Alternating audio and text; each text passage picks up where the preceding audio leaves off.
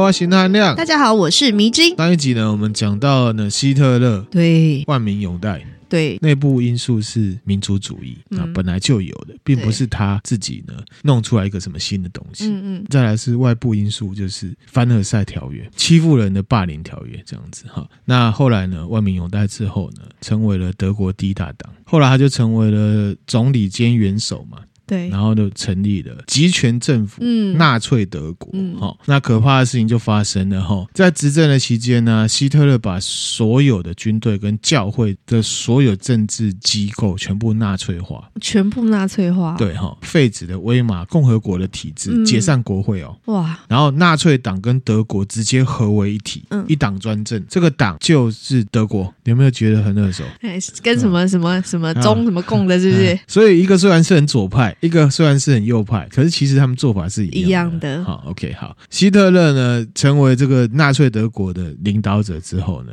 他就成立了党卫军。党卫军呢，这图会分享给大家哈，你们之前看哈是 N N 哈，其实不是 N 哈，是两个闪电好啦，哈。这图会分享给大家，这个就是党卫军的标志。嗯，党卫军原本是他个人的亲卫队，哦，然后后来呢就变成是有点像是东厂那样子。嗯嗯，它呢用来监察纳粹党内部的人哦，看你有没有恶行。而且呢，这个党卫军呢，是一九二三年希特勒他当初啊建立纳粹党的时候啊，本来有一个另外一个队伍叫做冲锋队嗯改造出来的。嗯，那可是因为后来他政变被抓了嘛，他就解散了冲锋队，因为他怀疑冲锋队有人呢有异心，表他嗯，啊，所以呢冲他康，冲他扛。后来他就去用这个体制再去优化，建立了党卫军。嗯这个党卫军呢，又分为两个部分。第一个部分呢是武装亲卫队，它除了纠正纳粹党内的人之外呢，它开始渗透进去呢德国的国防部，还有呢外交部，嗯就完全变成了类似明朝中国明朝的锦衣卫，东厂兼西厂这样子。嗯，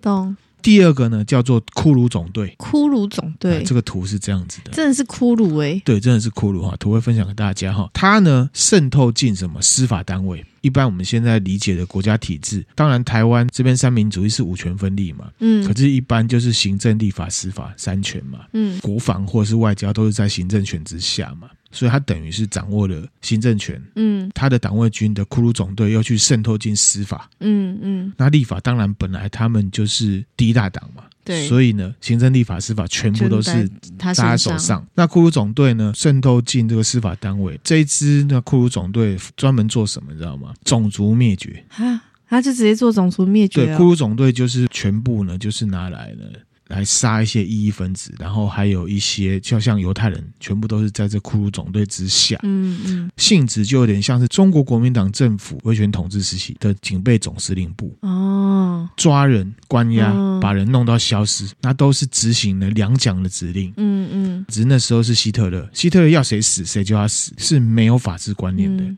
懂，前一阵子有很多人被判了死刑，都九十几岁了，嗯嗯那个全部都是骷髅总队的成员。嗯，很明显的，国家的政治就走向了集权统治，所以这时候希特勒已经开始走歪风了，走外风哈。但是呢，他是真的有做到拼经济。在纳粹德国初期的阶段，他的经济措施就是四年计划嘛，四年计划上一集有讲到哈，嗯它让德国经济呢走出一次世界大战之后的阴影，而且也获得了蓝领民众的支持哦。嗯，他呢在这段期间呢做了非常多的事情，因为他反共，对，共产党全部都是从蓝领下手嘛，所以嗯呢他针对蓝领的生活去做很多的经济措施，嗯让他们不要去觉得说共产主义比较好，嗯，先让他们自己吃得饱，这样就不所以会去想、那他是个，真的有在嗯，这件事情他是真的有在做，好，而且呢，他上任的时候，当元首的时候，希特勒承诺要让德国每一家人的餐桌上面都有牛奶跟面包，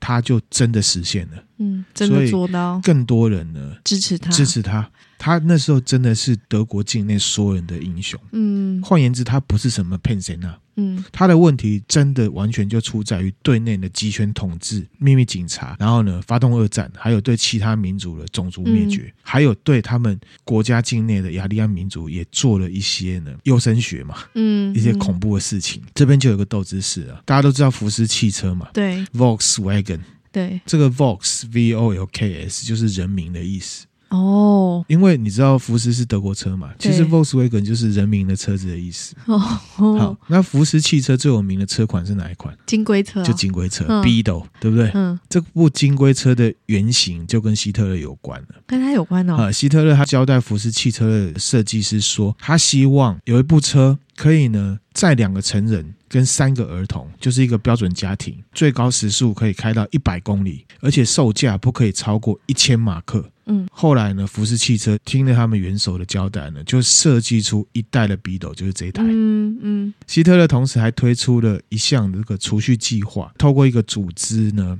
让蓝领的民众呢参加这个公营组织，持有一些配给券，可以用这个方式呢来买这台车。哦，然后这一个组织呢叫做“力量来自欢乐 嗯，”，是国家单位。公营的，公营的嗯，金龟车呢，也叫做“力量来自欢乐汽车”。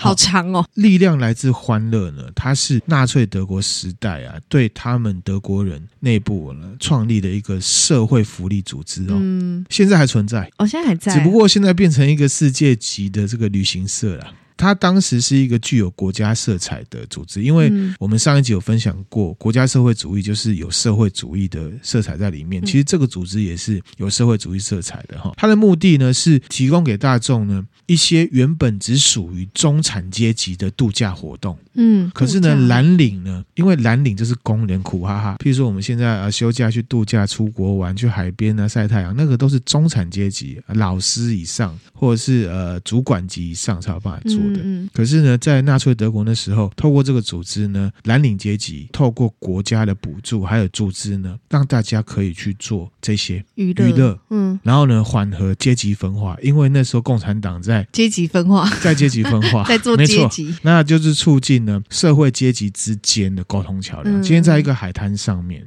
哦，我也我可以跟一家人在那边晒太阳，隔壁是老师，可以一起我在海边，不会觉得说，哦，这些事情以前是我做不起的，嗯你比较高级，现在我也可以做。嗯嗯嗯，懂，还可以一起去做游轮之旅，而且这个游轮名额是抽签的，不是用社会地位来决定的。哦就比较公平一点。你说好不好？其实也不错啊。而且呢，希特勒就是借由做这个 B 的 One，鼓励劳工买车。嗯嗯，以前促进劳工是不会有经济车的啦，对，懂所以呢，希特勒有没有三胎老公？其实有有啊，，好、嗯嗯，有替他们想啦，而且还有另外一个说法哈，现在德国最有名的高速公路。嘿，有四分之一呢是希特勒当总理跟元首的任内建立起来的。哦，当然会有史学家说啊，你这样子去吹捧一个杀人魔怎么样？反正我只能说，不知道是不是他主导去做，可是就是他在做元首跟总理的任内呢做出来的。嗯嗯，而力量来自于欢乐呢？它主要做些什么，你知道吗？就是呢，旅行，然后愿主，还做美容，还有工作尊严办公室。工作尊严办公室，每个人都有每个人的工作价值，对他们会去做智商，哦，然后还有提供健身，嗯还有心理教育、艺术文化、文化遗产，嗯还有什么青年办公室。嗯，包也是蛮包罗万其象了，实他除了把经济带起来，让这个德国人呢每个阶层都觉得不错之外呢，也有恐怖的部分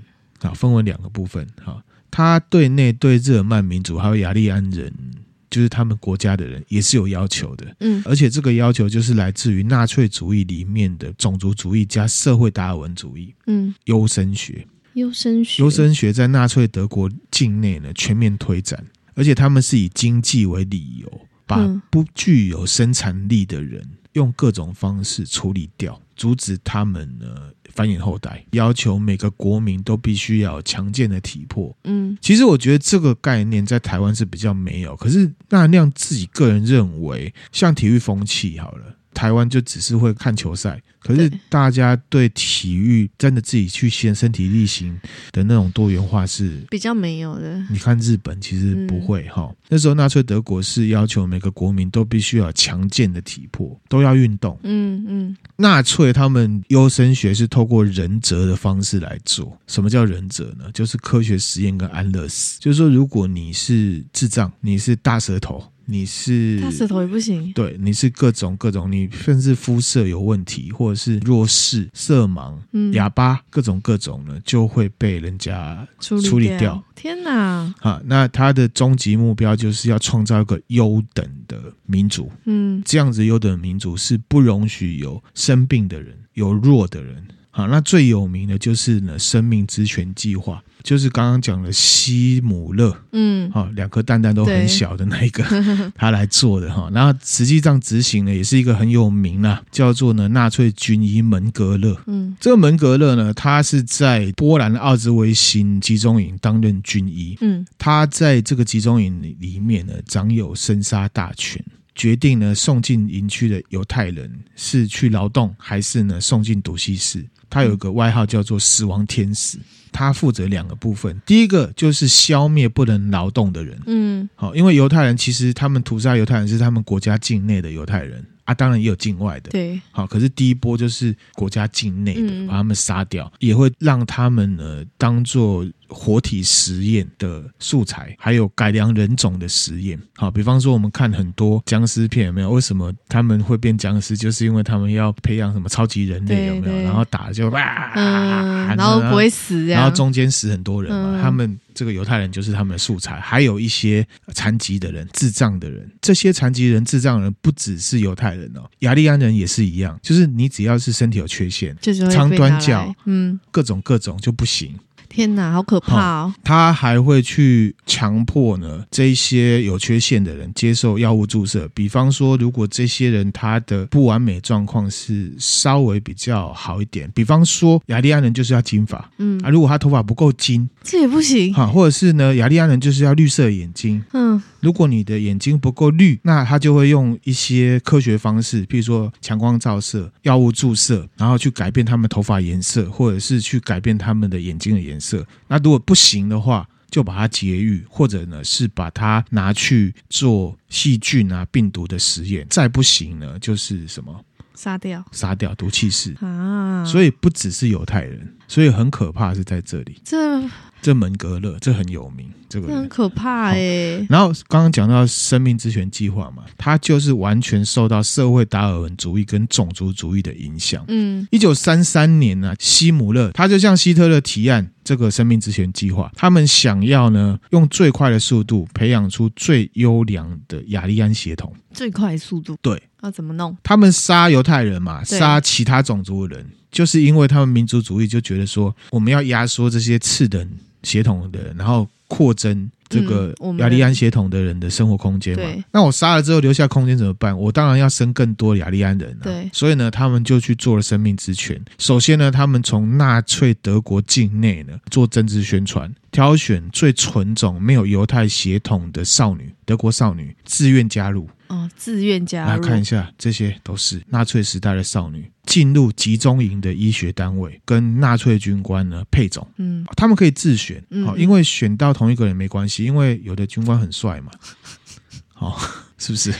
总是有受欢迎的， 对就对，而且不是你想要跟帅哥军官嘿咻就可以哦。这些少女呢是要自愿，血统要纯正，往上算三代都不可以混到犹太血统。嗯嗯，身体要健康，不可以有任何疾病，也不可以有缺陷，还要符合国家规定会生的标准。比方说，不可以太丑，不可以太因久，为长相也是啊。嗯然后还有什么骨盆要够大，嗯然后身材要够好，当然就是发育的部分嗯，啊，腿长什么都要。一次三天，一次三一天，次三天就关在一个房间里面，跟那个纳粹军官配种。嗯怀孕之后呢，国家就会说你不用担心，怕父母亲生气，没关系，你生出来之后国家养，国家养，然后我会把这些宝宝呢安排给有钱的纳粹家庭来领养。哦哦你们只是负责要啊生生我而们已最纯种的雅利安的人种。嗯，这好像有点变态变态的，其实他们一开始是在他们原本德国境内住的建立很多生命之泉营地，那其实，在其他的一些境外，他们后来到处去占领的地区，也建立了生命之泉的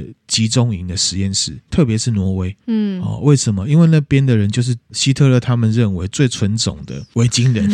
哈、最威猛的嗯雅利安人。刚刚有讲嘛，生出来如果颜色还是要检查，对不对？对因为这小宝宝就跟种猪一样，就是哦，如果头发、眼睛颜色不对，就会各种。然后如果有缺陷，什么有疤、好、智能不足、长短脚、兔唇、大舌头、胎记、先天性疾病，经过一些矫正，如果成效不好，胎儿就会猝死。啊，好、那这个门格勒他也会做跟之前我们分享过日军七三一部队会做的事情是一样，活摘器官的实验也是针对这些他认知为没有用的，天哪，他们这样子杀害好多无辜哦，因为呢，希特勒希望这些金发碧眼的纯种雅利安人呢。嗯他们有个计划，因为他们希望呢，第三帝国，也就是纳粹德国呢，是千年帝国。嗯，他们希望在一九八零年代呢，雅利安人可以全世界增加一点二亿人。嗯所以呢，怎么办？他们就找了门格勒来做什么？双胞胎实验。双胞胎实对验，因为后来他们就打仗嘛，到处对打，在呃集中营里面，或者是看到平民有没有是双胞胎，他们就会抓来，对他们做各种的实验。嗯，他们是想要找出如何用人工的方式呢生出双胞胎，嗯因为他们有业绩压力啊。一九八零年要那么多人，要那么多人，那最好的方式就是生双胞胎嘛。对，一胎生两个，对对对，哈，你看这这个图，就是他们在实验双胞时候做了各种各种的实验，看起来好可怕、哦哦很可。怕哈。这图会分享给大家哈，因为这生命之泉研究如何生双胞胎嘛，那时候欧洲各地啊，德国占领的地方有很多生命之泉的这个集中营实验室，那确实是养育出非常多的双胞胎嗯跟纯种的所谓的纯种雅利安人。嗯，在德国境内是都还好，可是如果呢是在国外就惨了，因为一九四五年德国战败之后，集中营里面呢找到很多的幸存者，包含这些双胞胎，嗯嗯还有雅利安宝宝，还有这些孕母。嗯刚刚我讲嘛，特别是挪威这些孕母在战后，因为希特勒变成了大罪人，罪人，嗯所以呢，这些孕母就被当成了淫妇，就说你既然去帮纳粹德国生小孩孩，虽然没被拖累了，更可怜这些宝宝被贴上了纳粹孽子的标签。嗯就是民粹嘛，那夹带了这些对纳粹德国的恨意，这些小孩子都被贴上不洁的标签，从小就被送进了精神病院，啊，有人呢就送进了孤儿院，孤儿院里面有一些神父呢，还会固定的、频繁的给他们用那个那个水柱啊，给他们冲，因为呢是要冲掉他们身上的纳粹气息。天哪，好不科学哦！所以你说只有希特勒残忍吗？那神父怎其么会实做这种事人就是情？残忍。那也许他只是做的，没智商那哎、其实呢，希特勒他只是做的比较直接而已嘛。嗯，好，这些无辜的孩子什么都不知道，不是吗？对啊，那这边就有一个都市传说了，哈、嗯在巴西的南边呢、有一个小镇叫做坎迪多格多伊，这个镇大概七千人，大部分呢都是德国血统，因为我们知道其实二战历史是这样，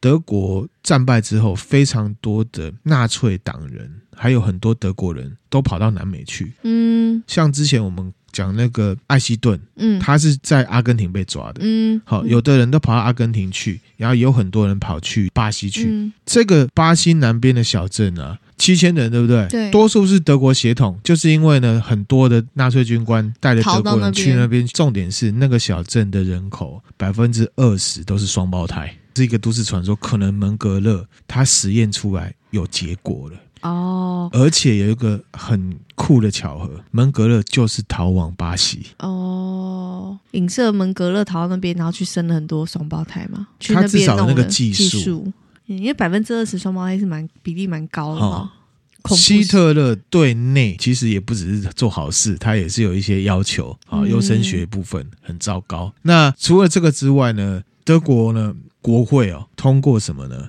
对各种遗传疾病病患还有什么？好、这分享给大家哈、大家如果有喝酒的哈、严重酗酒者外科绝育的法案，外科绝育绝育的法案，对，在纳粹德国境内，我们要优秀的人种。对，那我们除了做生命之泉做很多之外，现在呢，德国国内雅利安民族、日耳曼民族、德国国民，如果你有遗传病，嗯嗯我全部不让你生。嗯，然后呢，你会酗酒的，酗酒爱喝也酒、恐腔的，也不要，也嘿绝育，绝育，这个对国家没有帮助。嗯嗯所以呢，一九三三年七月十四号，纳粹党在德国推行《防止具有遗传性疾病后代法》。有数十万的人呢被强制劫狱，嗯然后里面呢，这就包含什么智障、癫痫、精神分裂、嗯，失明、耳聋、身体畸形，就是说，如果你有六只手，就手指指手指头的啊，，或者是你脚稍微怎么样，或者是你耳朵长得特别奇怪，嗯还有什么酗酒，全部都不行。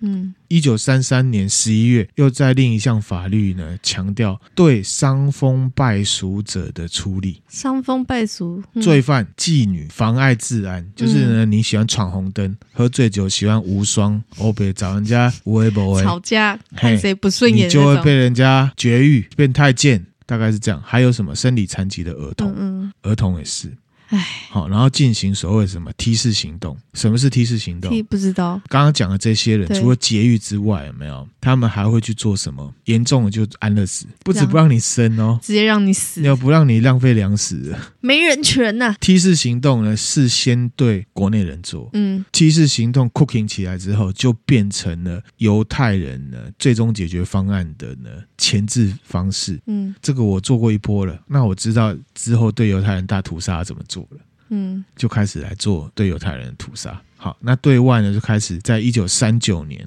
德国纳粹德国开始对犹太人呢屠杀，嗯包含在集中营、犹太区，然后除了犹太人之外，其实还有什么波兰人、嗯吉普赛人、共产党，然后呢对他有意见的同性恋，还有什么耶和华见证人信徒，还有基督复临派的教徒。连宗教那个也都弄进来嗯，，因为呢，为什么 哈耶和华见证人哈， 他对耶稣基督的理解跟传统的基督教主张比较大啦，嗯甚至呢的纳粹啦。哦，他们还重新定义圣诞节。就是种族歧视的一种啊，只有对某些人可以过圣诞哎节，换言之，他们认为其实只有雅利安人可以参过圣加诞庆祝活动。然后呢，新教的不算是基督徒，嗯他们没有权利。那特别是什么犹太，因为犹太他们根本就不是泛基督教。嗯不知道迷之音记不记得，我们第一百五十一集讲到这个大卫教派，嗯就是邪教，嗯拿枪那嗯边打打打打那个，他们就是出自于基督复临安息日会的。即便是新教里面，他们也被认为是异端。嗯，就是被异端指称为异端啊，是不是一种成就？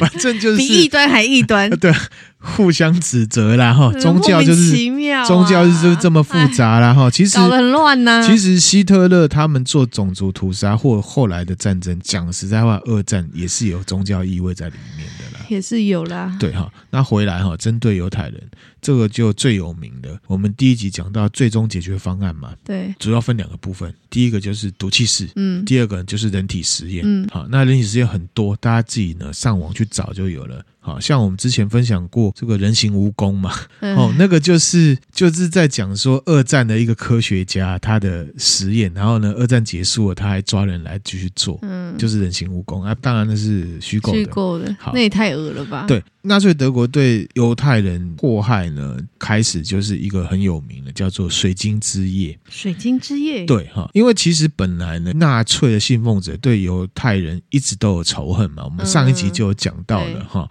那经过了一件呢明确的事件之后呢，让希特勒更加大张旗鼓的执行这个种族灭绝。嗯嗯好、这被认为呢是对犹太人有组织屠杀的开始。嗯那其实也是有前因的啦，哈，因为呢，其实呃，在一九三零年代开始就有蛮多的波兰籍犹太人，他是在德国境内。嗯，那当然，他们是被歧视的嘛。在一九三八年十月二十八号的时候，这个希特勒他下令执行了一个行动，叫做波兰行动，嗯命令呢德国境内波兰籍犹太人，哦，把他们驱逐出境对，而且他们只允许每个人只能带一个行李箱。啊，呃，犹太人被赶离开德国之后呢，他们的财物啊什么就被纳粹政府搜刮收走刮了，变成嗯战利品哈、那这些犹太人呢，就被带到火车站，再往这个波兰边境。嗯可是呢，因为他们没有 immigration，所以呢，波兰的卫兵呢又把他们送回德国，所以他们就变成的人球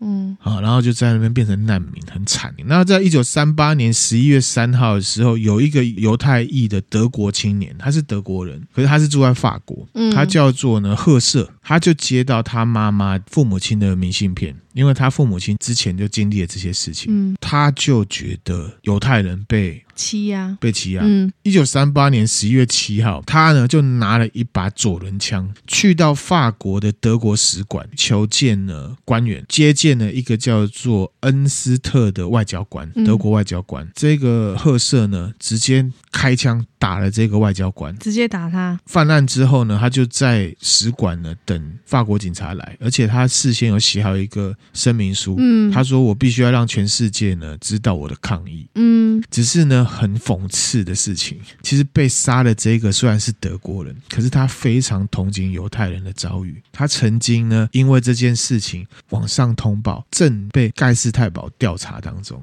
啊，结果被这个犹太青年 biang 天 biang。哪、好哇塞，这是命运捉弄人、欸，没错，这个事情呢传到柏林之后，有没有所有的纳粹德国的当权者生气，因为他们民族主义者对，俩拱就开始呢对犹太人采取暴力行动。加剧他们的那个，对就对了，一九三八年十一月九号到十号之间呢，就是所谓的水晶之夜。纳粹党员呢跟党卫军他们袭击德国境内所有犹太人，就有点像二二八那样子。为什么叫水晶之夜？因为犹太人呢，他们都开店，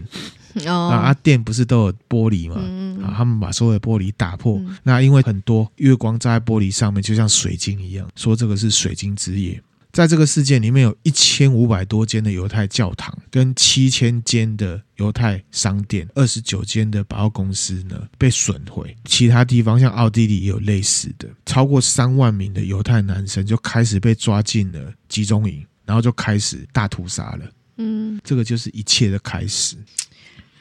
悲惨悲惨哈。悲惨的历史，那回到希特勒，那对内是这样啦，对外呢？对外他有一个思想叫做东方主义。东方主义呢，就是一九三三年啊，跟他的纳粹高层啊提出这样的想法，其实跟当时的大日本帝国很像，军国主义的色彩。希特勒提到说呢，他必须要征服东方的生存空间，并且要把这个生存空间呢德意志化。嗯，那东边是哪里？对，东方我子们那刚刚在边嗯讲嘛，就是什么、波兰。哦，一九三九年，他不是进军波兰对开始打二战嘛？其实就是这个是。波兰，嗯，对，然后一九三三年三月的时候呢，他就开始铺梗了，他就做了什么德奥合并，因为其实一战后啊，这个凡尔赛合约啊也确定了奥地利啊。可以保持独立，跟德国分离出来，因为希特勒觉得奥匈帝国，反正奥地利人应该跟我们都是一样的，一样的，所以他有民族主义，他就一九三三年提出德奥合并，嗯认为应该要恢复一九一四年一战的时候边界国土就对了。嗯那反对呢凡尔赛合约。嗯那一九三三年，因为他那时候已经最大党了，所以希特勒他让国家财政的军费开支有没有变得很高，嗯退出国际联盟，有点像是后来的联合国啦，嗯嗯他退出。好，然后呢，也退出呢世界裁军会议，因为他们被裁军嘛，嗯，一九三五年三月的时候，希特勒拒绝所有凡尔赛合约的内容。他当初选的时候说他要撕毁凡尔赛合约，他是真的撕了。他真的撕了，他三真五的年真撕的了撕了，对，因为德军一战战败嘛，对，被规定他们的军队人总人数只能是十万，嗯，嗯不管你，他直接扩增到六十万。嗯新成立空军，因为其实二战那时候才有空军这概念，嗯嗯，才啊有飞机，对，还有扩增呢海军。嗯哼，刚刚不是在讲啊德奥合并对不对？嗯因为他他现在已经有这个军权了嘛，又加上民族主义的 cooking，奥地利这边大家也有点支持他，有民意嘛哈，他就去找了奥地利的总理嗯给他施压，跟这个总理说，必须要在奥地利呢开放政党限制，让纳粹党可以在奥地利参政。奥地利的总理呢害怕，所以呢他就把这事情呢诉诸公投，让人所以说民啊，决这件定事情我没有办法决定。希特一听，他就觉得哇靠，这不行啊，所以他直接呢跟奥地利总理呢宣战派军队直接开进奥地利。直接来硬的，对，那这时候奥地利总理他向英国跟法国呢求援，嗯，没有人要理他。其实二战会打起来哦，因为也是有姑息主义在里面，就是有对人啊在姑息他。对对，好，那当天这个总理就辞去总理一职，不敢做了。直接绕跑，对，德国军队呢，三月十二号呢，越过德奥边界，进入维也纳，奥地利就变德国的了。不费吹灰之力不费耶，吹灰只要进去就好了。对，重点是什么呢？希特勒进入维也纳的时候，受到奥地利人的夹道欢呼。哦，人民也是支持他的，对哈，这个那一真样没让我办们法以古见今嗯啊，以古见今哈。好，那接下来他就呢并吞这个捷克斯洛伐克，嗯嗯，以前的捷克不叫捷克，以前那时候捷克是捷克斯洛伐克。一九九二年之前，捷克跟斯洛伐克是同一个国家。希特勒他吃掉了奥地利之后呢，把他的目光呢移到捷克斯洛伐克里面的一个苏台德区。什么叫苏苏台德区？就是反正在那一区里面有很多德意志血统的人，嗯他们也想要民族主义嘛。嗯，一九三八年三月三号，英国觉得这样不对啦，嗯，之前奥地利已经被你吃掉了，对啊，就要跟希特勒去做谈判。可是呢，希特勒就不理他。英国他是用啊，我们在非洲的一些殖民地的一些开发权利、联合开发的权利啊，来换说啊，你们不要去弄这个苏台德区啊，什么什么的。可是呢，希特勒就是说。嗯，凭什么说这个非洲的开发要跟你联合开发？搞的是你的权利，嗯是的，北非我自己的权利，这是两码子事，我两个都要。狂啊，英国呢，就谈谈不了嘛，嗯反正谈到这边呢，一九三八年四月的时候，这个希特勒就命令他国防部最高统帅部啊，最高的这个统帅部开始要来规划要进军捷克斯洛伐克。嗯这时候呢，英国首相就跳出来，张伯伦。好，张伯伦他其实是文官，他是外交官，然后他就出来要来谈这事情，然后呢就签了一个叫做《慕尼黑协定》啊，这个就张伯伦很帅，然后这个是希特勒希特勒。签了之后呢，德军呢就不费任何力气呢到了捷克这边来了，哈，所以签的是让他可以得到就对对对，，就就已经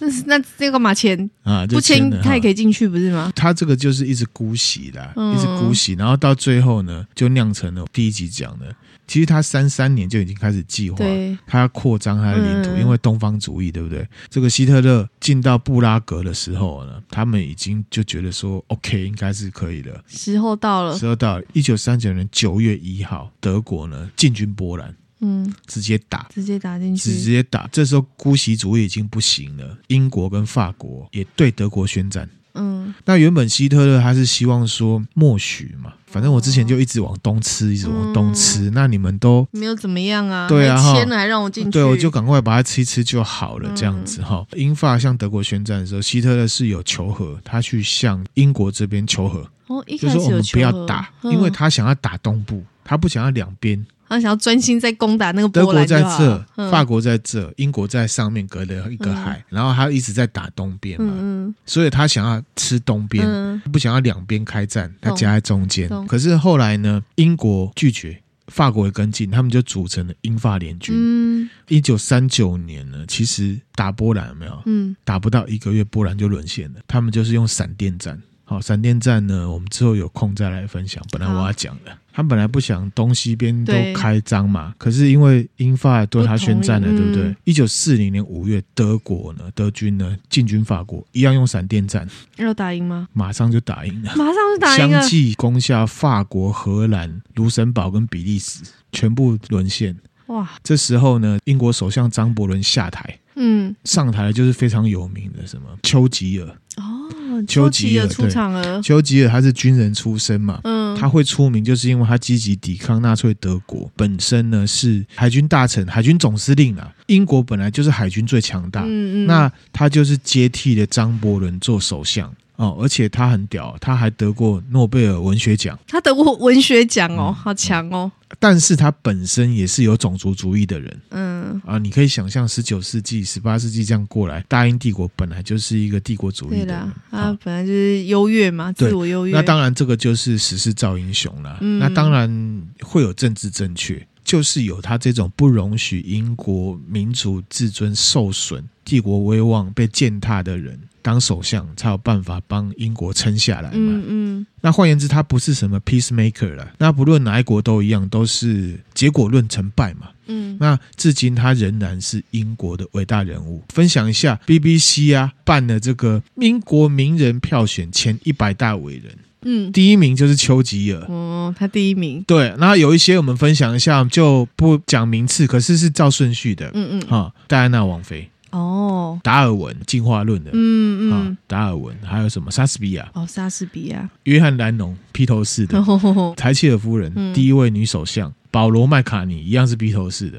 这个亚历山大·弗莱明，抗生素的发明哦者、啊，他是诺贝尔生理学奖跟医学奖的得主抗生素的发明们也是蛮厉害的。啊。还有呢，艾伦·图灵，就是模仿游戏那个，嗯，发明超级电脑那对，个，还有斯蒂芬·霍金嗯，啊，然后还有一个叫做秦戴勒，呃，圣经的翻译者大卫·鲍伊，就歌手，前一阵子过世了。贝克汉、像贝克汉，狄更斯，这个是谁？孤雏类的作者，哦还有贝尔，哦，发明电话的啊，还有一个叫做法兰西斯·德瑞克，你今天知道吗？什么？他是很有名的海盗，然后他曾经呢领导英国海军呢击败了西班牙无敌舰队，其实就是我们电玩这个秘境探险抓的梗啊。我们看那 Netflix、嗯那个小蜘蛛演的那个对，电影主角就是这个德瑞克的后代啊，哈哦哈哈，哦，他们当初在看那个对，他汉是堡图的对那对对个，，就是那个人哈、哦然后还有亚瑟王，因为他是哦亚凯尔瑟特王人的国王嘛，哈、嗯嗯还有什么南丁格尔。南丁格尔弗莱迪莫克瑞，就是王后乐团的主唱。哦， We are the champion 的那个嗯啊、无名战士，因为一战而伤亡的英国士兵，他就叫无名战士所有人啊，嗯哦，所有人对啊啊，还有什么罗比威廉斯，哦还有 J.K. 罗琳哦，J.K. 罗琳也有上榜也有哦，哈、魔界的作者托尔金、嗯蒂姆·伯纳斯，全球资讯网的发明者，嗯，就这么多哈、这个就是我刚刚讲的第一名丘吉尔，丘吉尔，嗯他然后长这样子哦，他是非常，这个是他很有名的一张照片，叫做《愤怒的雄狮》。对啊，看起来好生气哦，对，这个是很有气势的一个照片了哈。丘吉尔就接替了张伯伦，领导英国跟法国组成的英法联军嘛。但是嗯，初期就被德国的这闪电个战闪电战狂打嘛，狂电啊！嗯一九四零年六月四号，就败北了，英国军队被迫从敦刻尔克呢向英国撤退嘛，呃，诺兰的一部片嗯，六、月十四号呢，巴黎就沦陷了。啊，所以呢，其实德军很强，很强哈很，会打，在一九三九年到一九四一年。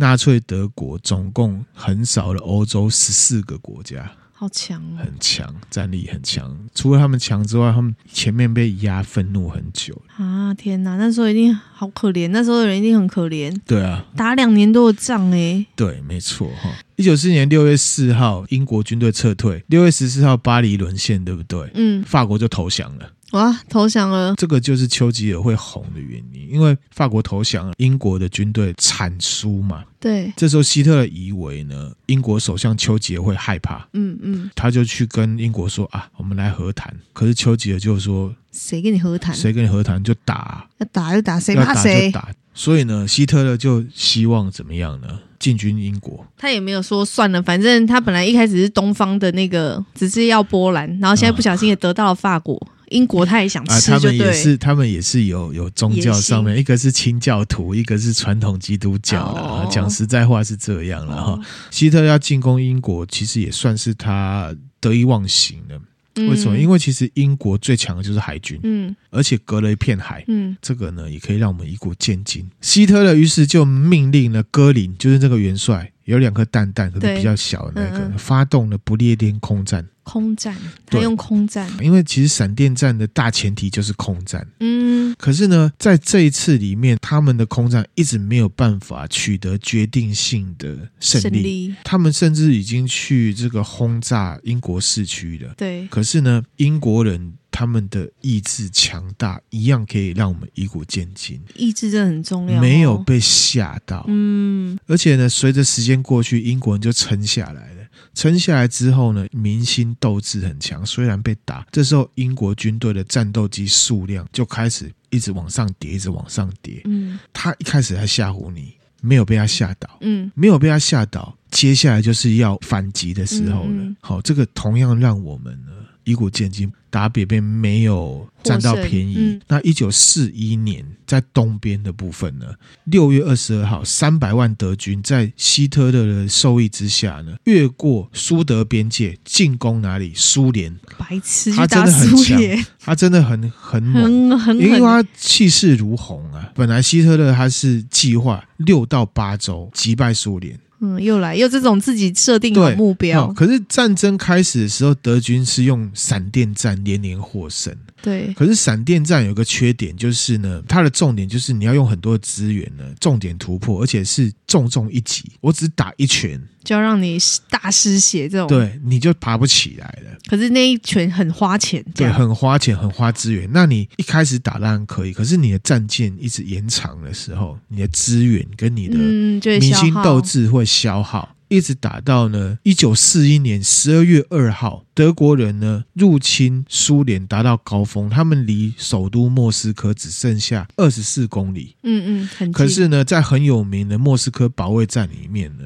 闪电战输了，打不赢，嗯打不赢之后马上就丢了，因为他们其实已经盯到最后了。嗯然后呢，苏联军队把德军呢逼退，嗯退了三百二十公里，嗯哼哼被追杀，嗯，而且很冷啊，很那边很气候冷也是有差的啦。嗯哈、一九四一年十二月七号，因为日本去打人去家珍珠轰港打人家珍珠港，哈，美国呢对日宣战。嗯希特勒虽然俄罗斯打输，他也对美国宣战，因为他们是有一个轴心国啦，哈，跟日本是同一个阵营的。一九四三年年初，二十二个德军的师团在斯大林格勒战役里面全灭，全灭哦，全灭嗯就输了。全灭之后呢，回到西边，一九四四年六月的时候就很有名了。英美联军在诺曼底登陆，哦，诺法曼国底诺曼底开辟了欧洲第二战场，同盟国所有的军队有没有反手为攻？嗯德军开始节节败退，这个诺曼底登陆就非常有名嘛，嗯又称为 D Day。西方盟军在欧洲西线战场发起的大规模攻势，到目前为止，人类近代规模史上最大的一次呢海上登陆作战，嗯非常的残忍啊！十五万的盟军，他横渡英吉利海峡，在法国的诺曼底登陆，为了登陆啊，死了一万两千人。啊那韩亮最爱看的那个电影啊，《抢救连大兵》就有 D Day 的剧情，那个超级残忍，那个嗯，上去绑就死，绑就死，嗯然后好手脚惨断，哦，对，所以呢，我们真的要很爱惜我们的和平，可是呢，对啊我们也不要拒战。从这边开始，就西线胜利的基础。嗯登陆成功之后呢，盟军成员就是有英国、美国跟加拿大，嗯抢滩之后呢，还有一些游击的自由法军，因为法军虽然投降了，嗯可是他们还有一些反抗势力，还有波兰军加入一起反攻，就变成是西边也输，东东边边也输。嗯德军开始全部开始退回中欧，希特勒就认知到德国大势已去了，他要输了，他要输了。这时候又发生一件事情，一些呢德国自己的军官，他们觉得希特勒这个纳粹主义太疯狂了，嗯，他们有人觉醒了，是不对，是？所以他们就要刺杀希特勒。内讧了，要政变。嗯在一九四四年七月二十号，有一个军人叫做史陶芬堡上校，他是德国纳粹军人，他就放了一枚定时炸弹。零八年就有一部电影，汤姆克鲁斯主主演的，代号华尔奇利亚，就是在讲这段历史。哦，哦，这个是真正的这个上校，嗯因为一些巧合没有炸死希特勒，啊，没炸死哦，没事没炸太死可。惜了。可是，呢，对希特勒的听力受损，受损，嗯还有他的神经系统，嗯嗯，哦，所以其实有炸到，只是没死，他就俩拱了。对内呢大清洗调查，针对纳粹党里面呢超过四千九百人因为涉案被处以极刑。从此之后，希特勒对国防军啊，就是他身边的军队啊，更加的不信任了。嗯他就开始疯狂了，挣钱换将。那其实纳兰亮之前有分享过啊，其实挣钱换将绝对是失败的。这时候再回到东边啊，其实已经没有东边了，好、因为 已经退回来，不已是经没有吗东边了。对嗯，在一九四五年四月二十八号，苏联红军呢、本来嘿是被打到莫斯科，对不对？快到莫斯科，现在呢，红军直接攻入柏林市区，嗯嗯打到德国里面。希特勒开始交代他的继承人，好、元首是谁？戈培尔当总理，党务继承人是谁？啊、怎样怎样的。嗯然后四月二十九号，希特勒跟他的女朋友叫做伊娃布劳恩嗯，举行婚礼，要举行婚礼哦，死前要他办婚们礼只哦，当了四十小时的夫妻。嗯四月三十号下午的三点三十分，据传希特勒用一把手枪呢，朝着自己的太阳穴开枪自杀，哦五十六岁。他自杀，对传闻自杀，对，那当然这就是一个都市传说，然后德国就战败，纳粹德国就此结束。嗯，关于他有没有死，其实有很多种说法。有人说他跑去南美洲了，有人说呢，他坐这个潜水艇跑到南极地下。为什么你知道吗？因为呢，这好传说哦，嗯因为那个图勒会有没有？刚刚讲那个图勒会，上一集讲到那个图勒会，那个是神秘学家，他们对就觉得说雅利安民族其实就是亚特兰提斯哦的后代后代，那亚特兰提斯的文明就在南极下面。哦或者呢是坐飞碟飞走了各种，因为其实嗯也有都市传说，德军那时候有在研外发星科技，有这对个对纳粹飞碟啊、嗯，各种哈，他的老婆就是吃的氰化物自杀了。一九四五年五月八号，纳粹德国投降。即便是说他没死啦，其实有很多照片，那图会分享给大家哈，就是有很多很多的说法，说嗯，这是希特勒的尸体啊，哪个是希特勒的尸体啊，什么各种各种说法这样子。然后呢，比较酷的一个说法呢是说，有一个历史学家就说啊，这个是阿根廷的作家，嗯就写了一本书，叫做呢《希特勒在阿根廷》。其实一九四五年的时候呢，希特勒已经认知到纳粹德国不行了，所以他花了大概一千亿美元。获得性命，那带着他的老婆呢，成功从柏林呢逃跑，而且躲在阿根廷，一直到一九六四年七十五岁才过世。嗯，一千亿耶，好，天啊然后哪他有提供一张照片，可是这个照片就变成是这个脸部细节都没有啦，哇，很糊啦哈。那另外也有其他的研究者呢，就说啊、其实希特勒在巴西。确实，非常多的纳粹还有德国人啊，因为二战打输了，所以去到南美洲非常多，这是真的。嗯这样子哈、那这个就是呢，号称是希特勒尸体的照片啊，也不知道是真的假的。嗯那结尾了啦哈。这个希特勒啊，在他出生的这个奥地利这个地方有一个石碑，标记说：“为了和平、自由与民主，法西斯永不再现。数百万人的死亡提醒着我们。嗯嗯”，好，他讲到法西斯嘛，对，什么是法西斯？什么是法西斯？法西斯呢，其实是出自于意大利语，它是一种极端的民族主义形式。纳粹主义也有法西斯主义的成分在里面。它的特点就是呢，对国家领导的个人崇拜，嗯，重视国家意识形态的宣传，嗯好像中国那样就是。嗯嗯公共机构拥有非常多的公权力，强大的社会跟经济统一的执行力，而且呢，会对反对的意见去做打压。嗯当这样子群体形成之后，这个法西斯群体里面的成员就会认为自己所属的团体比别人的团体高级，嗯，然后我们就要去打压别人，打压别人，甚至消灭他嗯们，或者是改变他们，或者是像刚刚他们讲的，希特勒要东方主义，对不对？德意志化，嗯，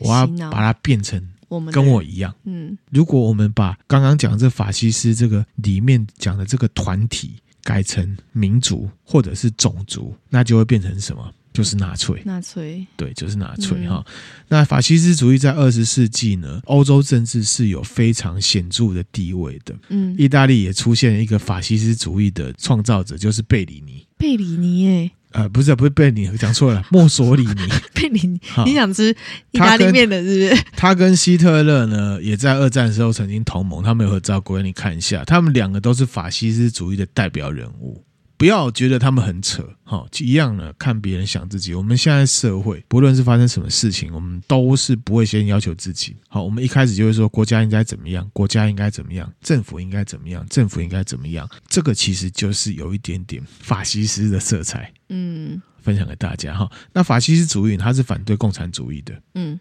我们现在在讲的法西斯主义，其实指的就是什么极端的民族主义的意思。嗯极端民族主义就是法西斯的根本。嗯，这边呢，就是希特勒他带起来的一个风潮。迷之音觉得怎么样？我觉得好险他没有打赢，真的很难想象，万一他真的打赢了，现在嗯全部都在他的统治下会变成什么样子？可能大家现在都是生化人，然后我觉得比较可怕的是他的哦不纳粹。嗯。变成了新纳粹，现在还普遍存在我们的社会。英国人对抗的那个过程，其实也是现像现在乌克兰一样，人家他们撑过去，大家千万不要、不对啊要畏畏惧。其实我觉得战争哈最重要就是民心啊，战斗意识有没有到？千万不要自己脱光衣服给人家看呐、是不哦、对了， 是？对了，没错了哈。好，这个是迷之音忧国忧民的部分哈。又有优美的部分，那这边呢，就是分享关于希特勒的历史啊。呃，如果大家觉得还不错的话呢，我再来准备关于希特勒的都市传说啦，好，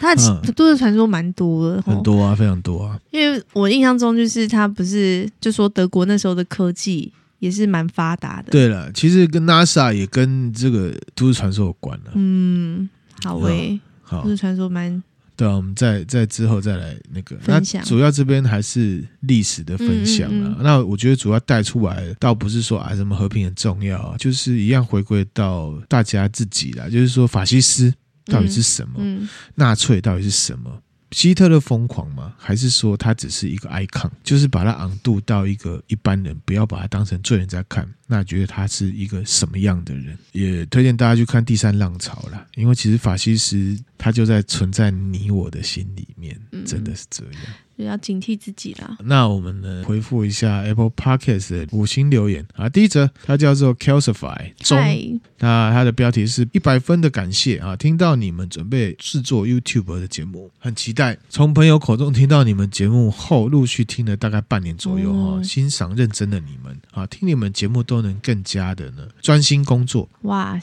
太好了，啊。另外想许愿呢，关于大麻历史的故事跟目前呢国际的态度，希望呢能够了解更多背后的故事。谢谢你们，加油哈！这个大麻历史，我觉得我们之后有适当的主题，我们来分享。嗯这个是一个很争议性的主题。嗯嗯嗯当然，我有很多认识住在美国的朋友，他们对大麻的看法其实是他们觉得大麻是被迫害的。嗯好、嗯嗯，那当然每个人看法不一样。不一样啊之后有对机会我们再来讨论。好的， OK，好，谢谢你。谢谢。下一则哈、五星标题是改善快点，可是我不知道他叫我改善什么，是我的声音还是怎么样，不晓得。没应该就应该没有这个意思吧？应该就只是标题好这样。他的标题呢是柚子好声音，他喜欢迷之音的声音，给五星。多虾哦哦，干温哦，感恩哦，感谢你，我们会继续努力哈、嗯那下一则呢是希拉蕊城啊，他说呢，谢谢那含量的故事啊，他应该是听了这个都市传说梦鬼了。啊，啊，他说呢，身为母亲啊，最新一集的《梦鬼》听得好揪心，好想哭、对啊，真的，我可以体会他的心情，因为我当时听，我也觉得那母亲真的是，很可怜。嗯，那他说呢，那含量挑题材跟说故事的方式很完整，也很吸引人。他谢谢我们的分享，但是呢，他还是希望梦鬼呢不是真实的，而是都市传说。那含量也这样觉得啦。对好，我们也是这样觉得。 OK，好，谢谢你，谢谢谢谢这位听友的感想哈，嗯也希望你可以呢持续收听。嗯今天分享的内容就到这边啦、我们有 YouTube、IG 跟 Facebook，希望大家呢可以按赞、订阅、分享。心有余力的话，也可以抖内我们给我们鼓励哦。好谢谢大家大家，拜拜拜